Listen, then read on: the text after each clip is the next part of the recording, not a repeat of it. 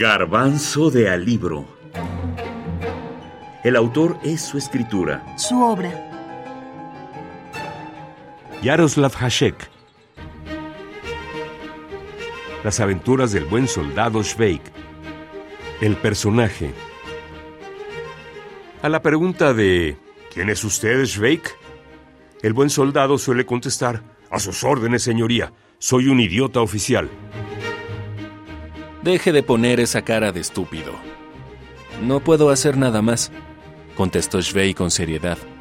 Me eximieron del servicio militar por estupidez y la comisión me declaró oficialmente idiota. Soy un idiota oficial. Aquí radica la clave del personaje Schweik y de la novela. Hashek dijo una vez a un amigo, si quieres ser libre en este mundo, has de parecer un idiota. Schweik se da cuenta de que vive en un mundo absurdo, injusto y lleno de estupidez, y para salvar su propia integridad, encuentra un único camino, identificarse con esa estupidez. Ese es el punto de partida para la creación de uno de los personajes más atractivos, más emblemáticos de la literatura.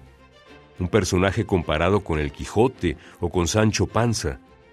Un soldado que se identifica como idiota pero que termina siendo el más astuto, el más cuerdo e inteligente en una época donde la estupidez, lo absurdo, es lo que la caracteriza. El soldado Schweik eh, es un personaje que no es fácilmente no es fácil de definir, de definir su carácter, ¿no? Em, pues yo lo definiría pues como cualquier cosa, eh, que tiene bueno, eh, rasgos de Don Quijote, pero también de Sancho Panza, ¿no? Porque Sancho Panza incluso físicamente los, tiene. Porque él dice, él dice, estamos viviendo en una época que si queremos, si queremos sobrevivir nos tenemos que, que convertir en, en, tontos y si no en tontos, pues al menos aparentarlos. ¿no? Es una es una frase de, del libro que dice exactamente esto, ¿no? O sea que... Uh, o sea, ¿qué es esto? Sí, él se hace el tonto, pero en el fondo es más listo que cualquiera de los demás, porque lo que hace es evitar um, tener que ir a la guerra, ¿no? Mónica Sgustova, escritora y traductora checa. Pero este estúpido y sabio a la vez es un pícaro que no puede caernos mal a nosotros como lectores, ni a los militares con los que trata a diario. Siempre logra salirse con la suya, de donde se desprende que su actitud es más de astucia que de ignorancia.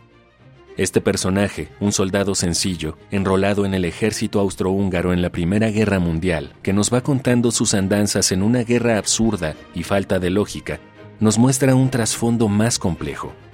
La traductora del checo al castellano, Mónica Sgustova, ve en el ninguneo de sus superiores al buen soldado un manifiesto antibélico, una proclama satírica e irreverente contra la futilidad y el sinsentido de la guerra. Algo que no puede pasar desapercibido en El buen soldado Schwey es que cuenta una y mil historias como una sherezada moderna. Déjeme en paz con sus historias, Schwey. A sus órdenes, mi teniente. Todo lo que le estoy contando es la pura verdad.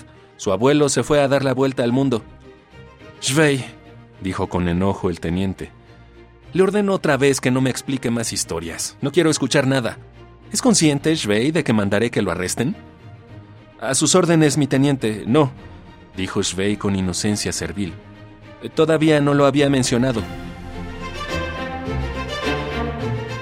Hashek escribió una gran novela no a partir de la historia con mayúscula, sino a partir de varias pequeñas historias de gente común, más interesantes, sin duda, y con cierta moraleja o enseñanza. Joseph Schwey, no lo olvide. Las aventuras del buen soldado Schwey, Jaroslav Hashek, Galaxia Gutenberg, España, 2020.